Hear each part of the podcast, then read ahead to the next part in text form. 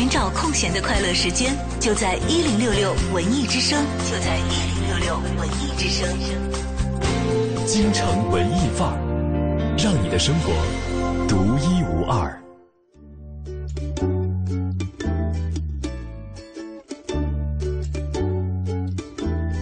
京城文艺范儿，让你的生活独一无二。今天周五啦，还有几个小时，大家就可以奔向自己的周末了、啊。而且呢，据说今天是节日最多的一天。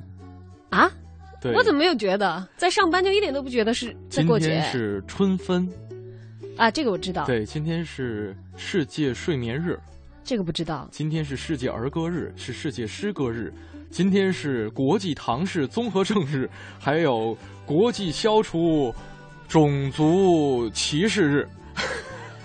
我只知道。今天是个周五，大多数人上完班就可以过周末了，而且我不行。嗯、满满的怨念。不过今天天气好啊，对，可以一定程度上缓解一下 这个这个疲惫的情绪啊。明天小昭还会有一天的班，所以在这个京城文艺范儿当中，还是可以听到我的声音。嗯、轩轩可以很高兴的投入这个周末。对，我是周日啊，周日我当班。呃，这里是正在为您直播的京城文艺范儿，让你的生活独一无二。在这个春天的阳光下，跟你问好了。你好，我是盛轩，我是小昭。嗯，今呃昨天下午啊，我回家不是特别早嘛，啊，其实咱俩一起走的，因为这个天气挺好的，于是呢，我就在家楼下的这个花园里边坐着看了一会儿书。哟，够有兴致的啊！对，就是下班先不回家，先到楼下花园坐着看会儿书。你确定不是因为没带钥匙？呃，没有没有没有，因为这真的是呃已经有心率在眼中出现了，所以真的是天气好，心情特别舒畅。然后呢，我旁边来了一个老者，老人家带着他一小孙子在那唱歌。你想一想啊，一个七八岁的小男孩，正是童声特别美的时候。嗯，然后呢？哎，就是唱的特别好听，我那听的眼睛里边都要冒泪花了。而且这个老爷子也不是盖的，他用旁边他在旁边用一个特别小巧的一个乐器在那伴奏。他他用的什么乐器？小巧，我来猜一下，笛子还是二胡？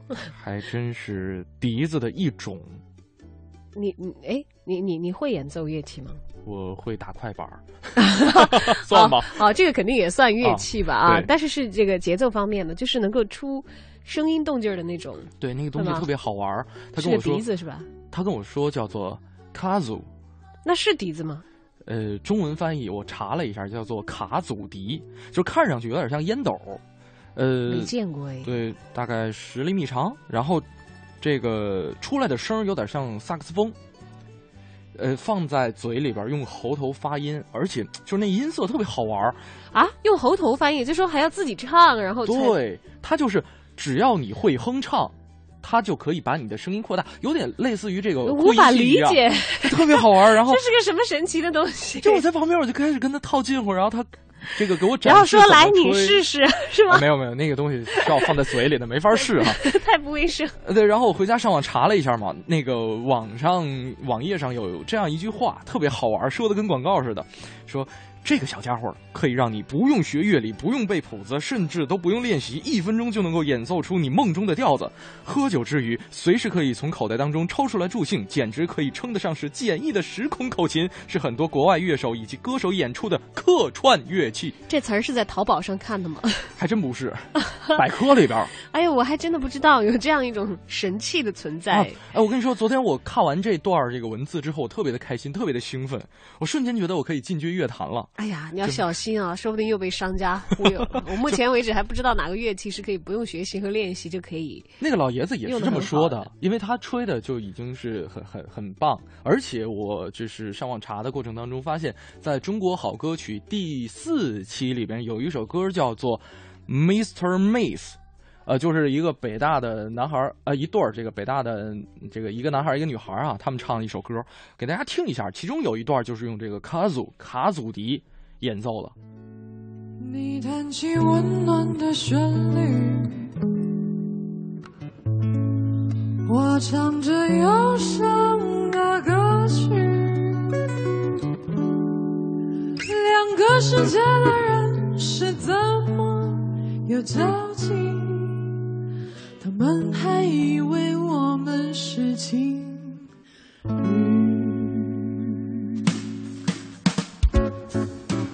Mr. Miss，偶然相遇的 Mr. Miss，巴嘟嘟对对，一个还没长大的巴黎男孩，一个早熟的精灵美女。是吗，Mr. Miss，总被叫做 Mr. Mrs。巴布嘟嘞，湖南和光你整天在？Mr. Miss，不务正业的 Mr. Miss。哪儿有啊？上了北大考古和历史系，上课老师都不太认识。Mr. Miss，自娱自乐的 Mr. Miss，巴布巴布嘞嘞，拿起吉他来就唱个不停，就唱带他就是邻居。多幸运能和你踏上音乐旅行，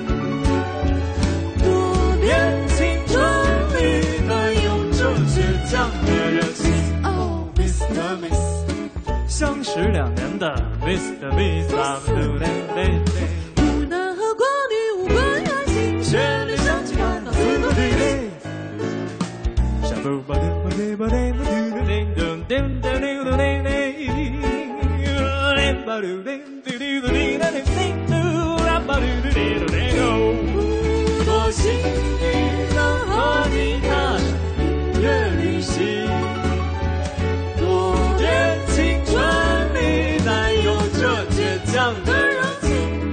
开始了啊！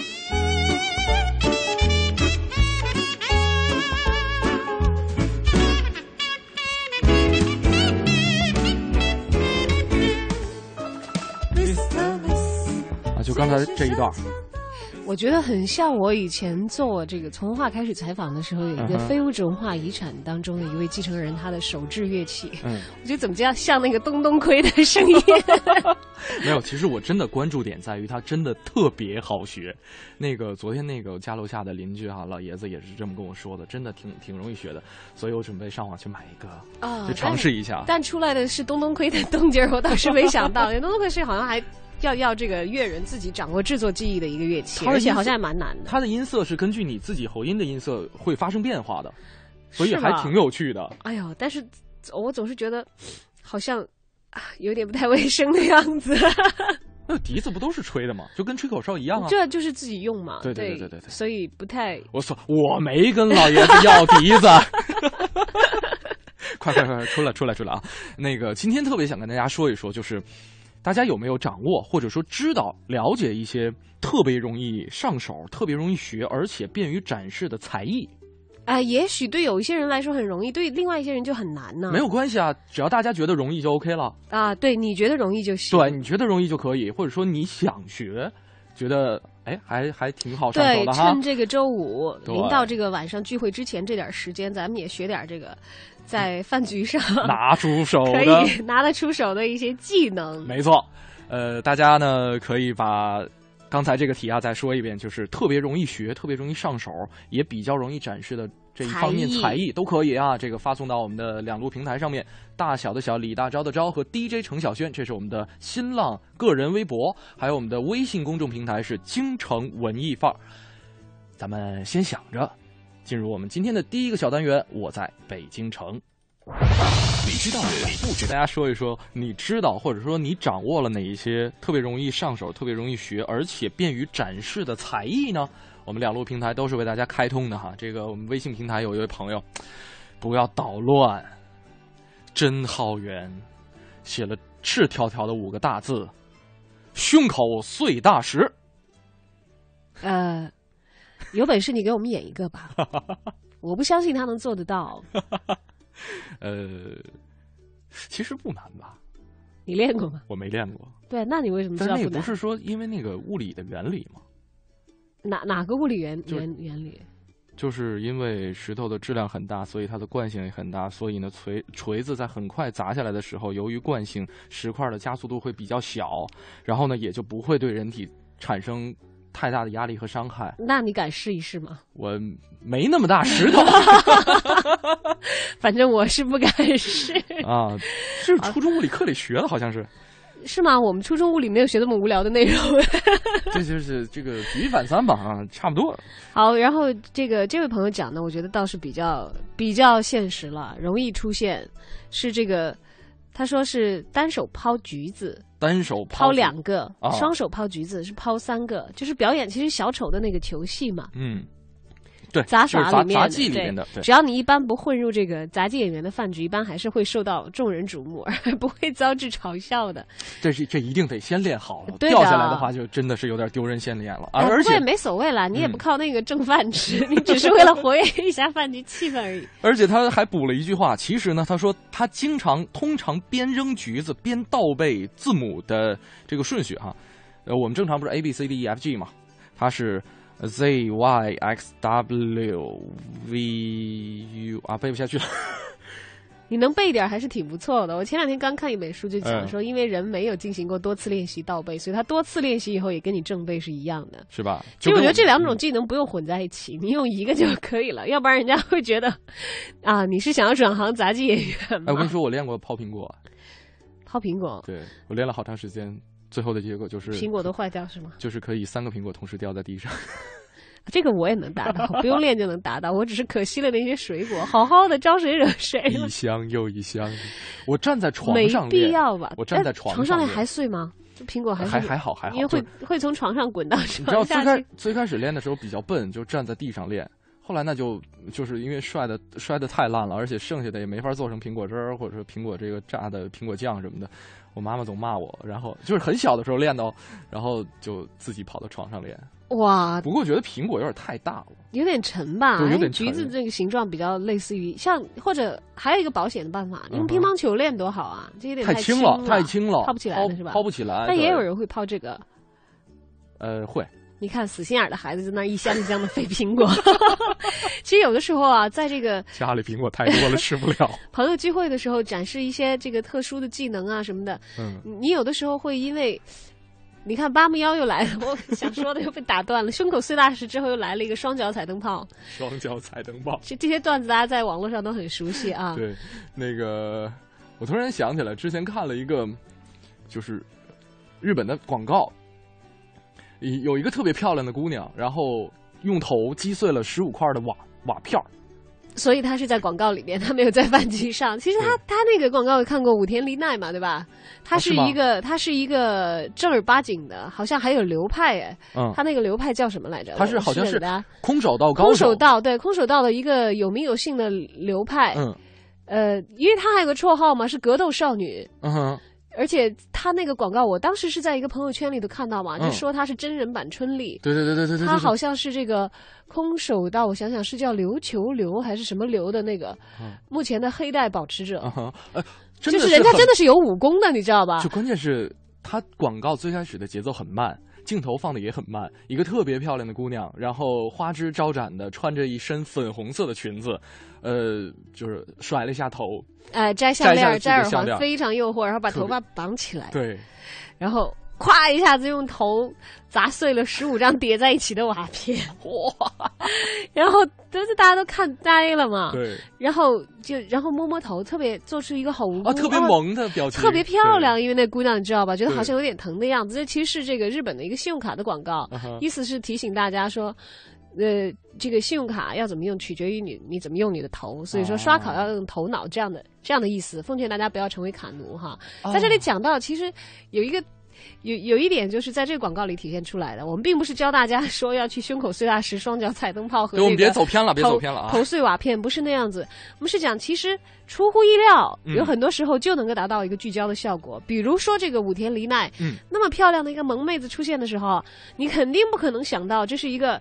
要用头击碎瓦片，你感觉是在天桥看把式的 这样一个惊心动魄的节目而。且我印象当中，他在击碎瓦片之前是瞬间表情变得很狰狞、很癫狂，对吼一声的那样子，后就是这个龇牙咧嘴的哈，这个然后头就下去了，瓦片就碎掉了。好厉害，你以为这个真不是容时易时，空穿越，你去看这个少林寺的表演了。这个真不是轻轻松松容易上手，而且好，我们要在这里打断一下，就说以上所说的内容都来自于网络视频以及个人的一些经验啊，对对对对对对，不建议大家 模仿和尝试，尤其不要尝试胸口碎大石，没错，尤其不要因为轩轩说那个好像不不严重吧，就去盲目的尝试。OK，OK，对，万一大家用的锤子或者是石头有问题的话，会出危险。不要学，不要学，不要学。对，我想说有一点就是，其实你可能意料之外的人的一些举动，你会觉得哇，太有这个聚眼球的效果了。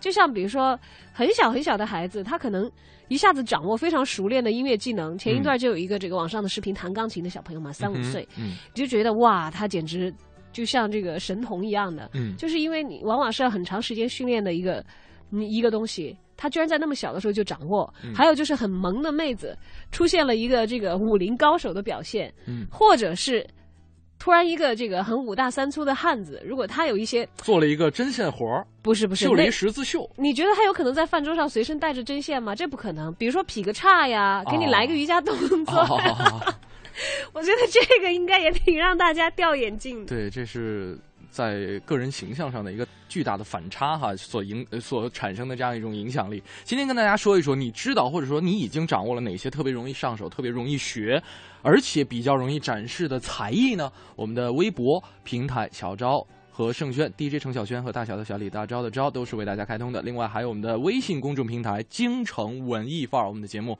正在为大家直播。一首来自曹芳的《住在春天》送给各位。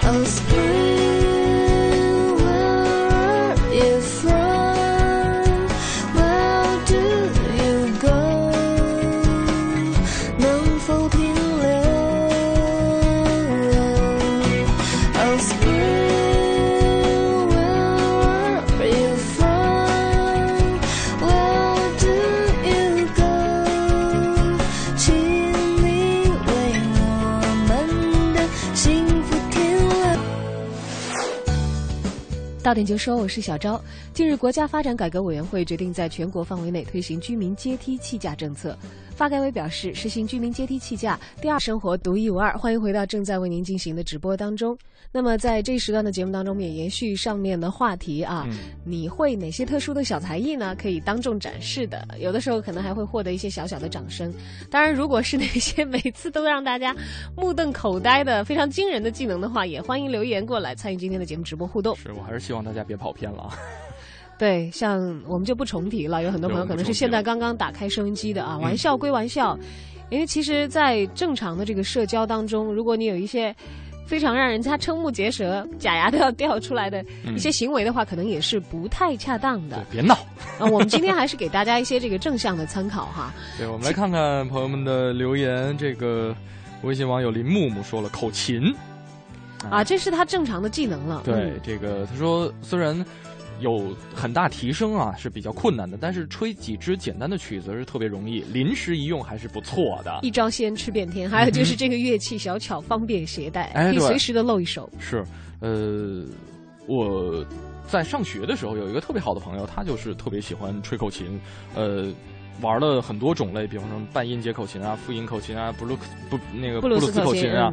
呃，之前我陪他买的第一把布鲁斯口琴好像叫做 Golden Melody，好像是啊，我记不清楚了，因为它是牌子吗？还是型号？牌子吧呃，牌子吧。然后他他当时就是到那个专业的那个店里面，就跟他说在鼓，楼是吗？对，就跟那个老板说给我来一个这个。然后因为我不懂嘛，不明觉厉的看着他在那儿挑选不同类类型的口琴。其实他可能稍微比你厉害一点点，就是他知道这些类别，他也不一定有很这个娴熟他吹的还。吹的还可以啊。嗯哼，对，这在一般人当中已经容易当让大家哇了，就像是就像你知道。因为其实大多数人他不学习这个，他是不知道嗯你有多厉害的。对你只要不遇到班门弄斧的情况，哦一般一般都没事儿。对，很好混过去啊。对，因为我我有很深刻的印象，以前就有就有人会自己上传他们自己拉的小提琴曲，然后到那个网络上嘛嗯啊，然后我那帮 小提琴家朋友们，有的时候就会翻开那些视频来看，说你看，其实热爱小提琴的人有很多，比如这位，嗯然后还有些人自己会教哦，意思是说有很简单的办法，然后怎么怎么样的来来记那个音，然后是怎么怎么怎么样的，嗯就会被这个真的是行家里手。当然，他们只是底下，他不会是主动去找这个人来嘲笑他了，嗯不会了。但是看到的时候，真的是贻笑大方。嗯就咱们就不要跑偏成那样子就行了。你稍稍的，就像刚才盛轩那位朋友一样，嗯聪明的，有一个小巧的可操作的乐器。对我作为一个业余的爱好者，哎，我稍微有一些这方面的小兴致和小技能，花一点心思去学习就不错了。只要不遇到真正的高手，嗯但是我觉得其实自己录一视频也无可厚非啊，这个反正晚上自娱自乐嘛。是只要不去祸害别人，说 应该这么来学就。啊，对对对对他们当时一看就说说哇，这个老师太悍了，说敢跟着他学的孩子确实也需要有勇气，你知道出了一系列的教程，就真的有这样的热爱者。因为小提琴确实是有点太高阶了，最难的乐器啊、是当然我觉得那个乐器能够能够拉到已经拉出来，不像蚊子哼哼，不吓人，都已经 我我已经觉得可以作为才艺来展示。你刚刚学小提琴的时候，真的是无法对，入耳的。不不要期待，不要求大家会帕格尼尼那么高端。于啰嗦说了，说太空步、滑步，哎，一般没什么基础，半个月啊就学会了。以前我们班就有男生苦练 Michael Jackson，、嗯，就照着那个视频一点一点抠，对，就是为了 在众人面前的时候可以嘚瑟一下，你知道吗？嗯。尤其是胖子，你没发现吗？但是这位朋友说不建议腿粗的人学。就他肯定唯美的效果没有那么好，但是嗯当就像刚才所说的那个形象和你透露出来的才艺有极大差别的时候，嗯，大家就会哇叹为观止。就我们学校原来就有一个胖胖的男生，嗯，你不会想到他那么灵巧的。然后在这个文艺汇演的时候，哇，跳 Michael，嗯下面的女生就疯狂喊叫，对，疯狂喊叫，然后就会在学校一夜成名。就是一个功夫熊猫在耍的。哎，对对对对，对对特别像功夫熊猫，真的，所以说很有台缘，你知道吧？嗯然后我想起来，我另外一个朋友也是，因为大美人嘛，就是嗯不喝酒的时候很冰山美女的那种样子。嗯呃经常以前我们有 party 的时候，等大家差不多九到几旬的时候，就会展示绝技了。嗯就如果都很开心啊，场地也足够大，嗯哼有这个兴致的话，嗯，会翻跟头。冰山美女翻跟头。对，因为她是舞蹈演员出身，所以对她来说很简单，哦，空翻。前空翻后空翻，好危险吧？是的，所以也不建议大家学习，因为人家是有职业技能的，他是舞蹈演员，所以他可以做到。但但一到这个时候，你就是特别容易学的东西。对，那是他练了几十年嘛，所以人家喝点酒就这样。你要是跟着学，就惨了，你知道吧？然后或者简单一点，他会来一个侧手翻，侧手翻这个就很多人可以达到。对对对对对。但是每当他展示这个技能的时候，就全场安静就。然后所有可能打算要展示自己才艺的人，你知道都按下不表，哎，你知道我们 我汗都下来了你知道。我们有一个同事，之前是学戏曲的，嗯，经常在这个中午可能有节目会有嘉宾的时候，他在旁边哈，这个会会拿大顶，嘉宾来倒着看。对，没有没有，他一般只是在没有什么人围观的时候这么干。但这个这个也挺厉害的，他对因他已经把它发展成一个健身的一个这个功能了。对，所以、你知道，就你发现，在一些人家特长而且技能很厉害的人凑在一起的时候，你就会发现，啊，原来我是一个如此没有特长的人。如此没有特长的人，当你看到一群人，特别如果艺术家们聚会的话，嗯。你想他们经常也会有有自己的小圈子有自己小圈子、自己小聚会，嗯，就就这个人啪啦啪啦已经开始现场弹这个钢琴爵士钢琴了，那边嗯。歌唱家就即兴开始，这边喝大一点的舞蹈家开始空翻的时候，你就会说啊，我还是在旁边看。可以啊，我可以来绕口令啊，可以来贯口啊，太傻了吧！让你们你们在喝了点酒以后，你能保证你的舌头不利索吗？大家在那儿啊，该演的演，该弹的弹，该翻的翻。我给大家来一段儿我请你们吃蒸羊羔、蒸熊掌、蒸鹿眼、烧花鸭、烧雏鸡、烧。大家说我有事先走了，哎，你背一段贯口其实挺好的是吗？我没有尝试过。你知道我唯一尝试过在这个众人面前展示的技能是啊。吃花生米，啊就是把花生米抛起来，哦然后用嘴去找那个花生米吃进去。在这里还是要提醒小朋友们，这个不要呛到，也不不要模仿，不要模仿，千这是一万不要帮多么模仿。无聊的大人。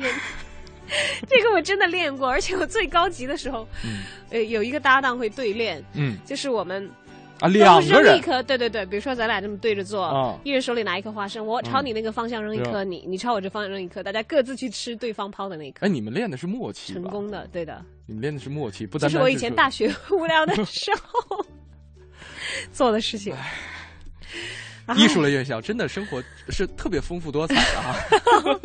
无聊起来真是一帮太无聊的青年了，啊就不能像人家唱歌跳舞的一样有点正事儿吗？哎哎，会弹钢琴你没发现其实是很、很占便宜的？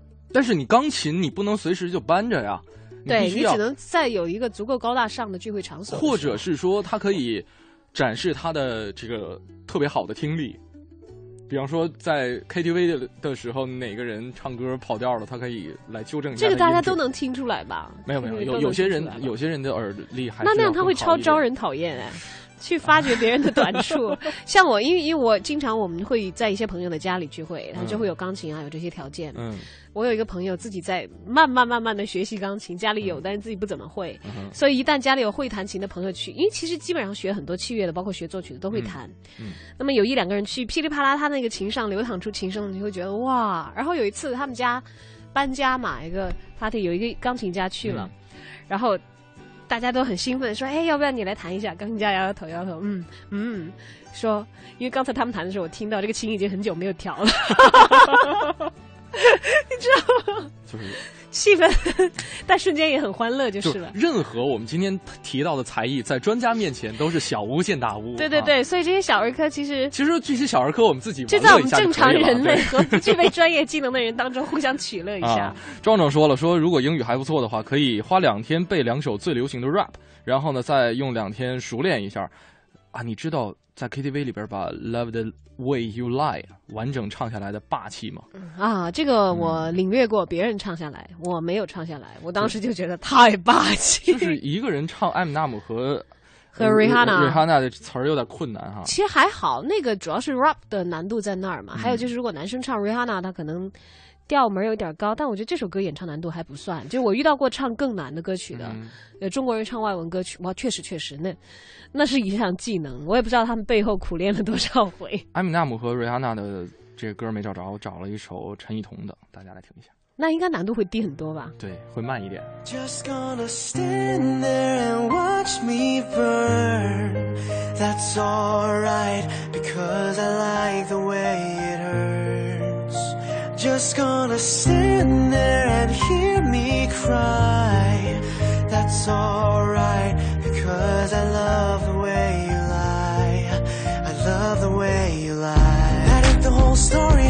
I've been stuck with jobs no one else would take before me, cause I had to. Debt was going up, 1 800 number started to pull me up. I knew I had to make it. Without music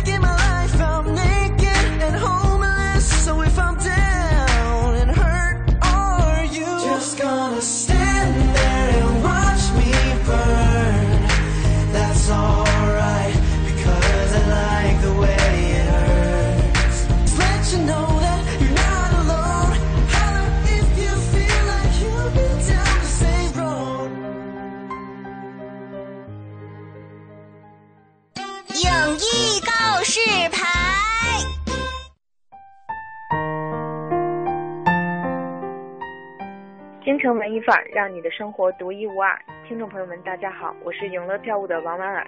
今天要为大家推荐的一部话剧，名为《最后晚餐》。这部剧是一部表现香港人平常生活的现实主义风格话剧。与人们印象中纸醉金迷、五光十色的香港不同，《最后晚餐》展示了真实香港生活的另一面。失业失恋的双失青年周国雄与一生碌碌无为的母亲林丽斌，透过一顿久违的家常饭，倾吐出各自心中压抑多年、纠结不清的心结，又发现彼此都有自杀的念头。到最后，他们才发现轻生也许并不能了结这一切解不开的心结，是各自按计划走上轻生之路，还是重新开启另一种人生？话剧的结尾是开放式的，并没有一个明确的结局，而是把问题的思考留给了观众。这部剧的编剧郑国伟在谈到这部剧时，则说出了一句更耐人寻味的话：在人烟稠密的都市里，我们看似微不足道，但仍有无限的可能。即使面对逆境，也不要忘记生命是有选择的。这部小剧场话剧在二零一一年在超过四百部香港话剧作品中脱颖而出，横扫了当年香港多个舞台剧奖项，包揽了最佳剧本、最佳男女主角、最受欢迎话剧等多个主要奖项。特别是剧中的两位主演，饰演母亲的女演员雷思兰与饰演儿子的男演员刘守正，他们两人的演技都十分精湛细腻，又很生活化，把这么一个看似苦涩的故事演绎得笑中有泪。二零一三年，这部剧在北京演出了三场，当时引发了北京戏剧圈的轰动。三天演出，场场爆满。当时也有不少媒体对这部剧相当关注，《新京报》、北京消费早刊等多家主流媒体都把这部剧列入了年度盘点的好剧榜中。中国新闻周刊则评价它并非一部苦情剧，相反，观众会发现剧情在轻松市井甚至有点粗俗的对白中层层推进。直击了香港底层百姓的现实伤痛，而最为珍贵的是，对比内地现实题材话剧，它并不拿腔作调或显得高高在上。近些年观众并不偏爱现实主义话剧，但是这部《最后晚餐》改变了这样的情况，因此有人感慨道：“现实主义戏剧从未过时。如果你不喜欢现实主义戏剧作品，那仅仅是因为你没有看到足够好的作品。”《最后晚餐》是今年爱丁堡前沿剧展的暖场剧目。这个爱丁堡前沿剧展的展演剧目主要来自爱丁堡艺术节和世界上其他重要艺术节，每两年举办一次，每次的举办时间主要在当年的九月。这部《最后晚餐》在四月份即将演出，也表示今年的爱丁堡前沿剧展就这样开始了。《最后晚餐》将于二零一四年四月九日至二零一四年四月十二日在东宫影剧院上演四场。东宫影剧院位于东城。东四隆福寺街，观众朋友们乘坐地铁五号或六号线，在东四站从 A 或 F 口出都可以到达。目前剩余的票价有一百和一百八十元两档，想看的观众朋友们可以开始订票了。最后的晚餐在东宫影剧院东四，感兴趣朋友们啊，可以前去观看。是，这里是正在为您直播的京城文艺范儿。在每天下午的两点半到四点这样一个时间段，陪伴你度过一个半小时的午后的悠闲时光。你好，我是盛轩，我是小昭。今天我们来说一说你有哪些小小的才艺技能？是，呃，其实这这样说就是比较容易上手，而且呢比较容易展示的这个小才艺。如果说您现在还没掌握的话，你想去掌握，或者说听说有这么一才艺，心向往之的话，也可以发送到我们的两路平台上来。小昭和盛轩的个人微博，大小的小李大钊的钊和 DJ 程小轩，还有我们的微信公众平台“京城文艺范儿”这五个字，在订阅号里面搜索，在留言框下留言就可以了。嗯，其实好像有一些人有这方面的天分，我觉得可能是多多少少他们如果有表演天分的人的话，会占一些便宜。嗯，会去研究和探索这些类似于小节目的东西。来讲个笑话啊。还有这个学模仿一下谁谁谁啊？对，你没发现这个好像是成本很低的一件事情？是，而且真的是特别容易展示，只要有张嘴就可以了。对我，我见到最多的就是是模仿这个这个开国的，不是不是不是，开国的时候这个首长说话会说中华人民共和国，对对，因为敲胸脯就会有那个。是因为当时的这个设备不好，然后呢，或者说是因为历史比较久远了，然后我们这个音像资料保存下来，对，他就模仿那样的效果。你知道我看过不止一个人演这个，方式是完全一样的 啊，以至于会我会很礼貌的看到这个时候点头微笑。但是还是很多没有见过的人就会觉得哎还蛮有意思，因为协调一下气氛嘛，人家也是为了让你开心，对吧？我觉得这位朋友说的也是比较成本比较低的一种才艺展示哈，他说是转笔。哎，这个我们上课的时候都会练呢。我一般就是正转或者是反转。你用几个指头转呢？就两两两根。你两个指头转啊？对啊，就是那个那个，我好像不太会。哎，你转一个给我看看，我们直播间有笔。真的吗？大家看不见啊，我来描述一下。我就我 不行，这个这个这个这个我也会转呢，因为太轻了。这个这个这个比较没有什么难度吧？就是夹在两个指头中间。转大圈子，你是说这这种这种转法吗？哦，他是把笔这个从上面转到下面。这个我只会从上面往下转。我跟你说，有专门卖的这个这种用于转笔比赛的笔哦。它的那个配重可能是会好一点。对对对对，它两端会更加重一些。我只会这样子，就是把它从最后一根指头从最下面转上来，从上面转下去，我不太会。哦。然后还有这样子，就是平着。平啊，对对对。让这个笔围着自己的大拇指转一圈。你知道原来我们小的时候用钢笔的时代，嗯，练转笔是一个。是一个惨不忍睹的情况，就像墨水飞出来，你知道，一撒夸对面的人脸上，前桌的校服啊，终于有理由不用穿校服了。哎呦，也也不能不穿，这样带着墨点也要穿啊。当时就是那么干的。哎，我跟你说，我看过很多这个转笔比赛的视频，真的是太牛了。就我们现在如果说录一段视频的话，也也就有点类似于，呃，上传的那个小提琴的视频一样。对，会被现在玩转笔可能很厉害的人鄙视的。现在这是一说就这一点还拿出来嘚瑟。现，在这是一种运动，叫做 X hand game，它就是一个运动的分支，就有点类似于同类项目，比方说悠悠球、啊，这个我知道。Zippo 玩打火打机，火机的。嗯，还有什么蝴蝶刀等等等等哈，这个就是看来世界上闲的人真的是有很多的，因为你知道我另外一个朋友他就有一个嗯。还挺显摆的行为，嗯哼。他是一个小提琴家，嗯。同时我觉得他如果去做一个相声演员肯定也不错，嗯。特别能讲段子。嗯。但是最厉害的是，就让我们大跌眼镜的是，嗯。他有一项才艺嗯。是玩愤怒的小鸟，他一般哦。不会当众展示的，但是他玩愤怒的小鸟世界排名最高的时候是在前五十之内。哇塞，特别夸张，一出新的版本他就会打，嗯。然后他有教程，因为那个时候他在国外留学他自己，会录是吗？用英文教你怎么样玩愤怒的小鸟，那个青年字真的把我们惊呆了，那他会不会你知道吧？画一些这个分解图之类的？呃，我不知道，我没看那个视频，我是在饭桌上听人家讲的，因为当时就给我们笑的都不行嘛。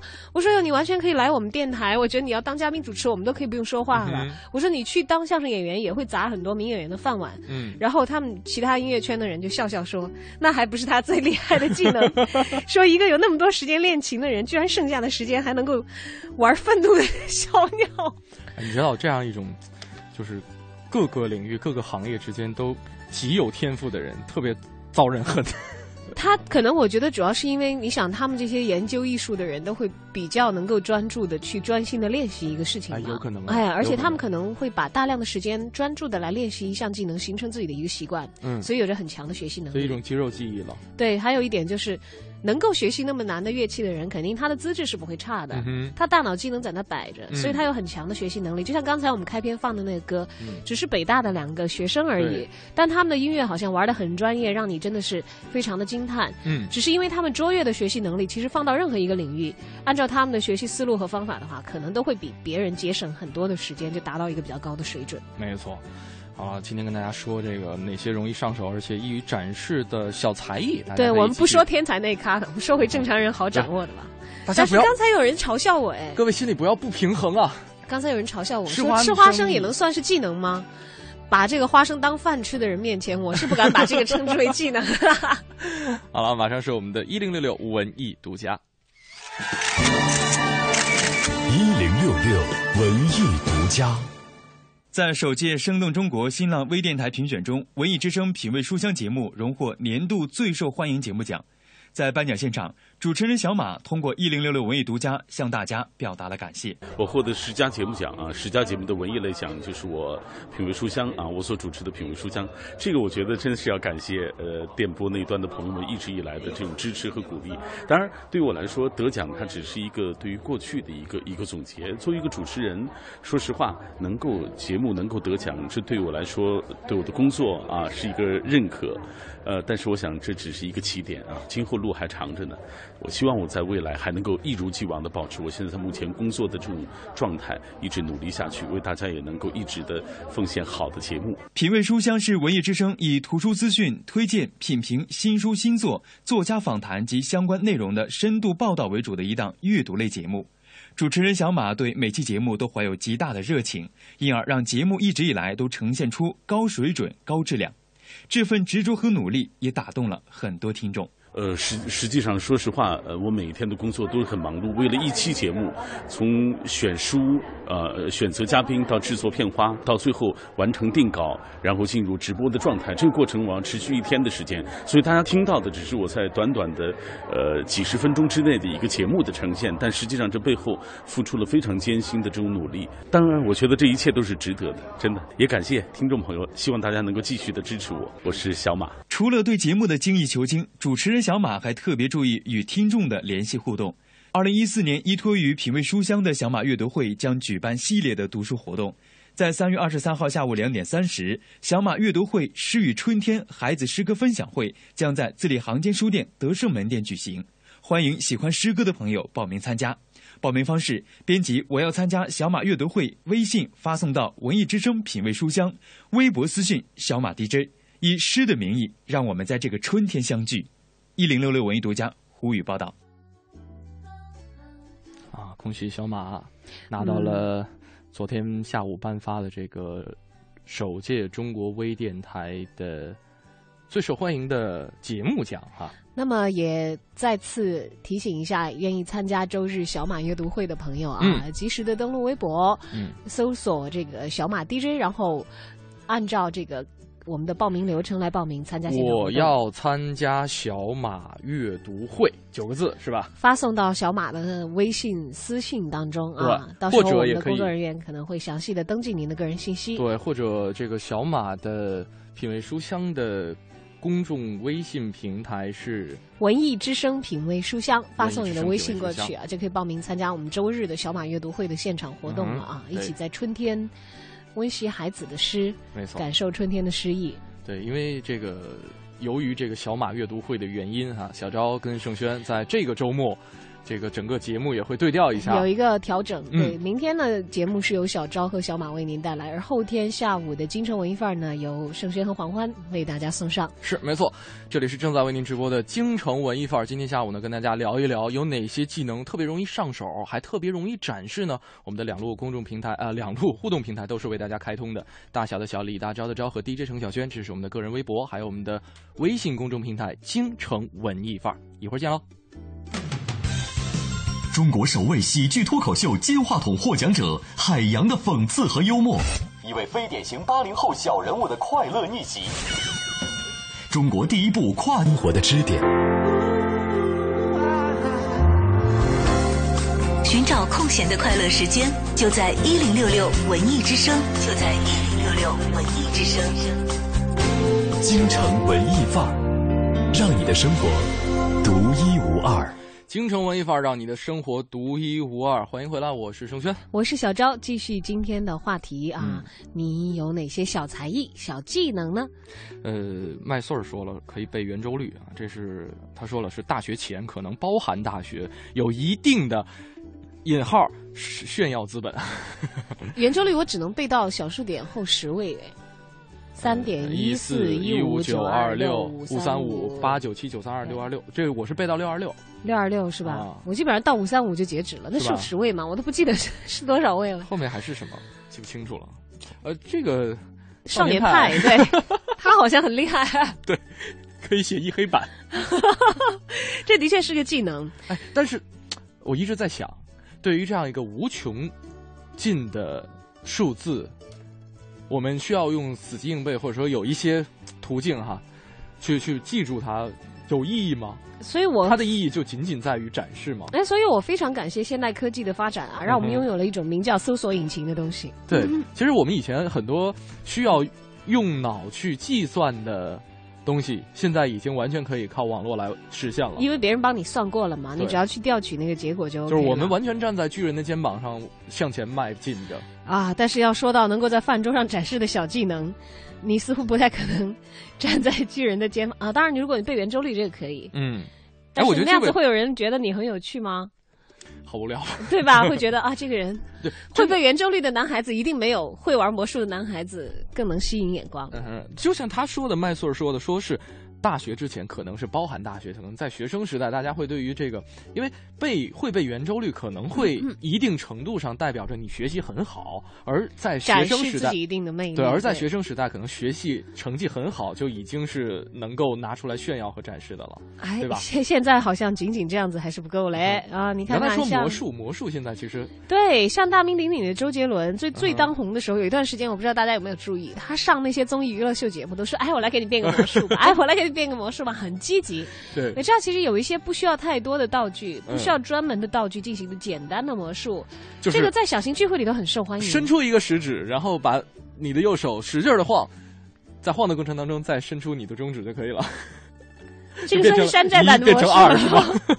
这个魔术我也会，好无聊。但是对，好像会觉得好冷，好然后去，我们还是去找别人玩吧。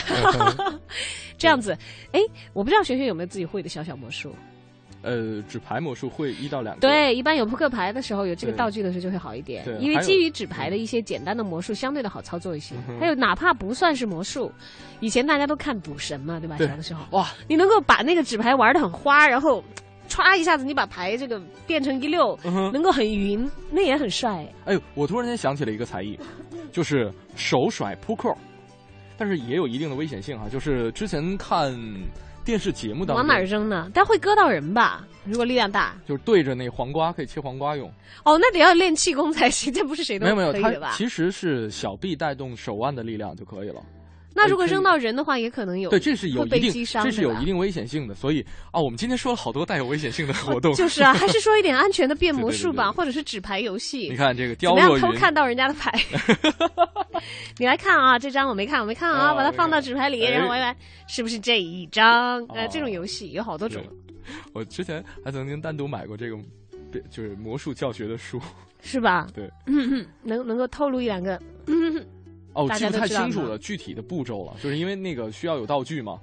对他可能在道具上有一些功夫你知道，我记得很早之前有一种，当然那个是后来被查查处了，就是等于是出签的工具，嗯。就麻将，嗯，然后就是他高价卖这个麻将，然后那个麻将你知道怎么透视牌是吗？对的后面有记号。不是，他你有一个眼镜，哦，你打牌的时候你会戴那副特殊的眼镜，你就都能看到别人是什么牌。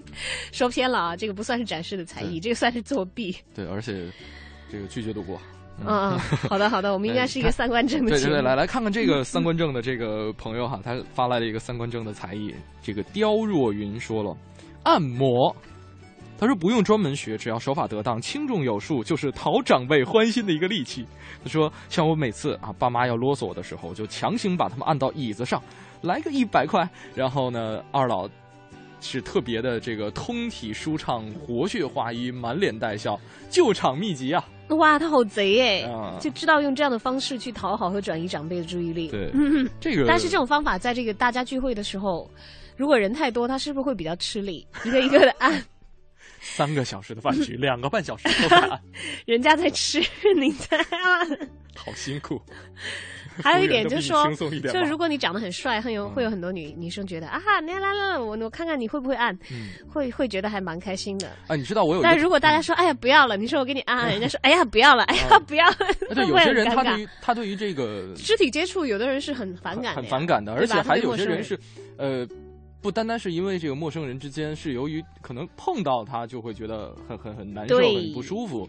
对，然后我有一个同行哈，呃，也是一个主持人，然后呢，他在他们单位之前是呃体育大学的，北京体育大学的，呃，学的是队，就是应该是毕业之后，如果不从事主持人的话，他就可以留队当队医了。所以他的技能是啊，如果有谁脱臼或者是对断胳膊，他能够马上接。正骨，中医正骨，对，很厉害。然后哇，这现在这个技能好让人羡慕、哦。对，现在当了主持人，然后呢，他们单位有一个规矩，就是如果说以单位的名义出外场接活动的话，需要跟单位签订一个合约。他就特别不开心，你知道吗？因为他不是学我们这个行业的嘛。嗯嗯呃他说：“领导，我要出去给人按摩的话，用不用签协议啊？”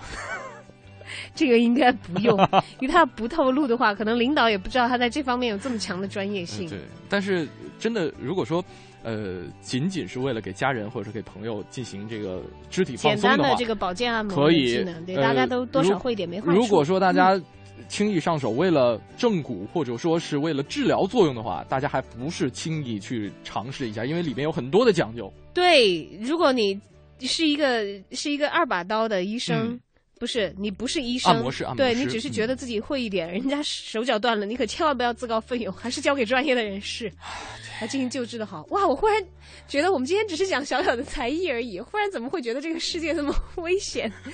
因为如果你遇到一个玩乐的态度，然后技术又不够的人，很热心的来帮助你，好像都会变成一件来来再再说再说一个不危险的事儿。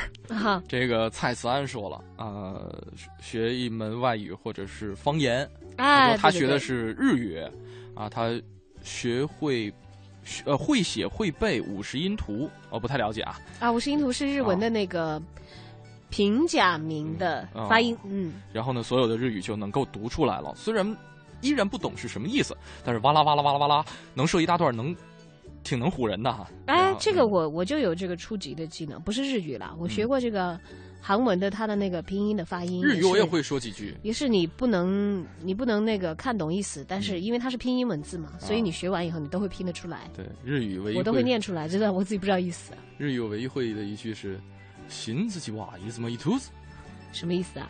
真相只有一个哦，那个 那个看名侦探柯南啊。啊，今天我们的 Time Out 推荐其实也是跟这个日本有关系，日本有关系，嗯，一起来听听看。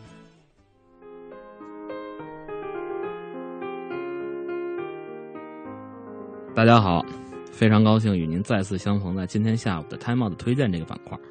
我是 Time Out 的北京杂志主笔黄哲，这一次呢，为您推荐一个接地气儿的什么呀？一场随风潜入夜，润物细有声的现场演出。它呢是由来自日本的卡西瓦达伊斯 K 带来。初听这位日本音乐人，你会觉得带着些许冰岛或者北欧的味道。温柔细腻、清凉的小曲儿，但是不需要很久，日本电子后摇特有的味道啊就闻到了。不追求波澜壮阔的起伏，构建出的画面也并非磅礴的大山大水。小提琴像风，钢琴似流水，在错综复杂的编排之后，四季都变得静谧起来。这就是卡伊西瓦达伊斯基。当然，让人更加惊讶的是，这挺像是出自于管弦乐的作品。却只是由一个人和一台电脑完成。很多非电子后摇爱好者都知道，卡伊西瓦达伊斯基是源自他们为《炎夜之庭》做的配乐。这也是日本顶级动画导演新海诚去年的作品。电影讲述了以制鞋人为目标的少年和神秘女子之间的爱情故事，取自日本现存最早的诗集《万叶集》开篇的《孤悲之恋》。《炎夜之庭》的故事是钢筋水泥的都市中世外桃源般的栖息之所。庭院中淅淅沥沥的小雨，间隔着相差十二岁的恋人。新海诚的克制与含蓄，在卡西瓦达伊斯 K 的协助之下，变得更加呼之欲出和难以压抑。同时呢，又和新海诚一贯最看重的景色达到了高度统一，可以说是导演用每一帧的表达情绪。卡西瓦达伊斯 K 也是如此。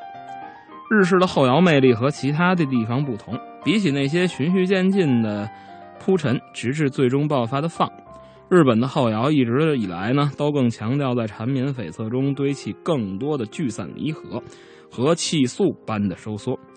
大 S.K 自然也将这一点发挥到了极致，但让他能够脱颖而出的，也许更来自他对新古典游刃有余的运用，以及将其和电子完美结合的呈现。有人断言，他受到了 c a s h i l o Maeda，也就是 Words and Girlfriend 的主脑的影响。但是，其实早在2007年的专辑 Program Music One 中的那首 Stella 就该让人见识到 Da Sk 的与众不同。比起其他风格的音乐现场，电子后摇的现场大多乏善可陈，表演者呢不会跟你互动，但是至少也有 Godspeed You，像 Black Emperor 那样在视觉效果上。大花心思，电子后摇们除了弄个黑背景、搞点抽象投影之外呢，真的就不提供任何场所让观众们落眼球了。所以呢，如果真想听这份来自日本的独特之声，您就带着一份百分之二百的耐心吧。他的演出日期是三月二十一号，在北京东城区北二环雍和宫旁边的糖果俱乐部三层。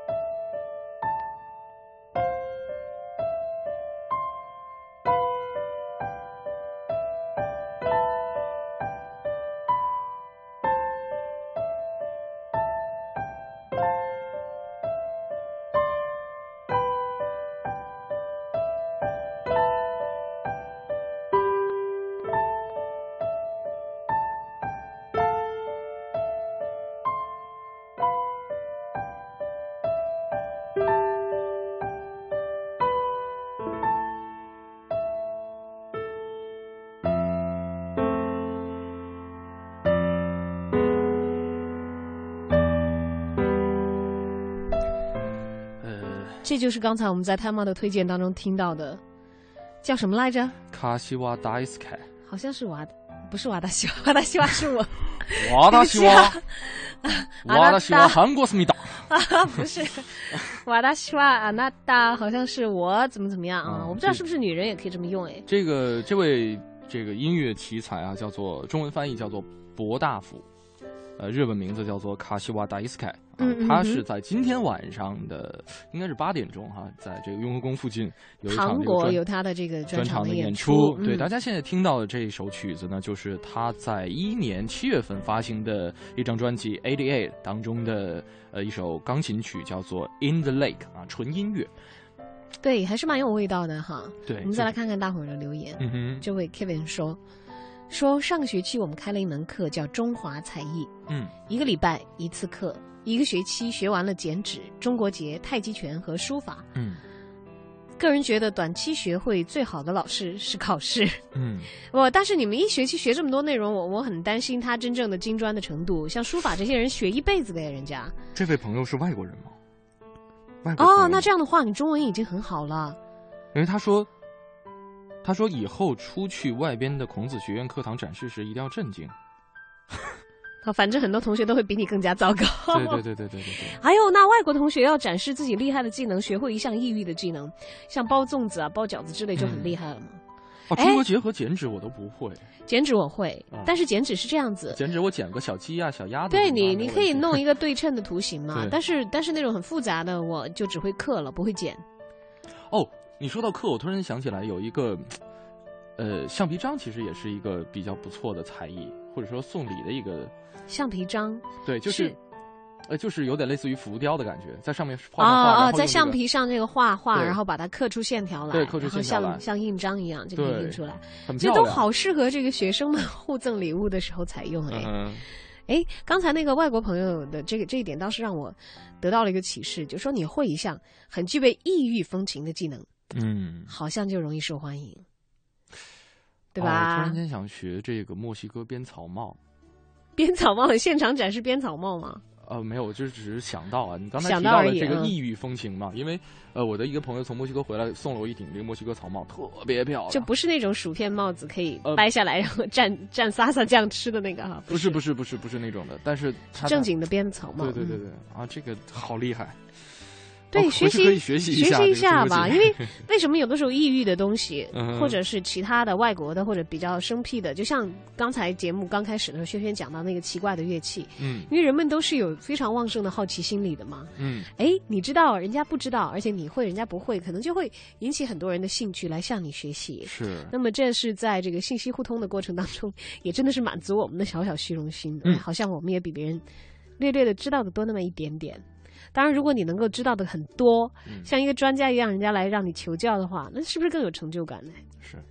王小阳说了，烘焙啊，有一个烤箱，备齐原料食材，参考网上或者是烘焙书上的用量和做法，你会发现原来做蛋挞、做饼干啊、做蛋糕啊、泡芙啊什么的都是同样的 so easy，对，不难，真不难。so easy，满满的嗯 傲娇，第一次做也能做的很好吃。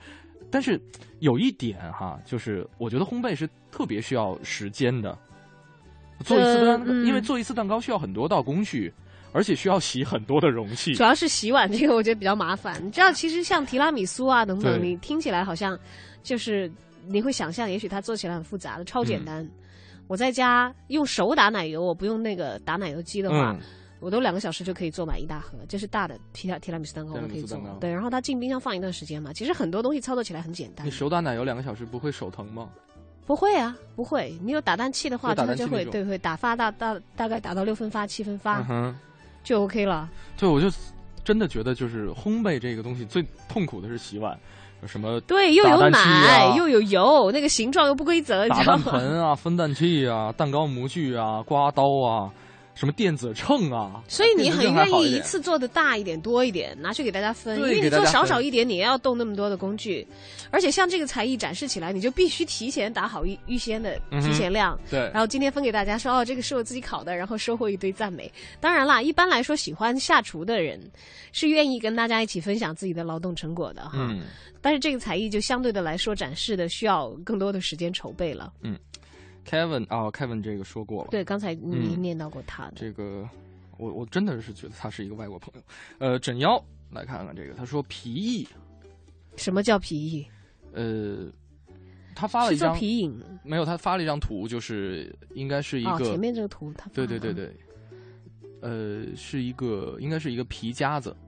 啊，就相当于是自己手工缝制一些这个呃简单的皮质的小小手工包包啊，物品，对，嗯，对，心灵手巧的朋友们，随时都不忘 带着自己手工制的作品小小嘚瑟一下。哎，真的有的时候 DIY 你会觉得，呃，有，我有朋友在朋友圈就会发他们自己绣的东西啦，自己弄的，而且他居然还开淘宝店呢，就说需要他手制定做什么东西的，就会在那里下单。对我有个朋友有一门做手艺真挺不错。我有个朋友做水晶瓶，就是在网上买一些这个夜光纱呀，然后哇，那个低技术含量的也是可以。对对，很可爱，而且很漂亮。你自己比方说开一个小店的话，在上面摆几件自己制作的什么皮衣呀。刚才还有朋友说这个中国结哎呀，我真的忽然发现，像我们主持人还蛮吃亏的。你不掌握一门就是手工艺，嗯不掌握一门这个制作工艺，而仅仅是这个 口头的语言艺术，好像真的好吃亏呀。对，就是有的时候啊，我们特别想学一件东西，但是就是有的时候嫌麻烦，有的时候怕吃苦。也不是因为这样啦，不能一竿子打死所有的主持人。呃，就是在我说我自己好不好？我说我自己好不好？对，有的时候想学这个什么葫芦丝，啊，我发现这个卖葫芦丝的小贩都会吹。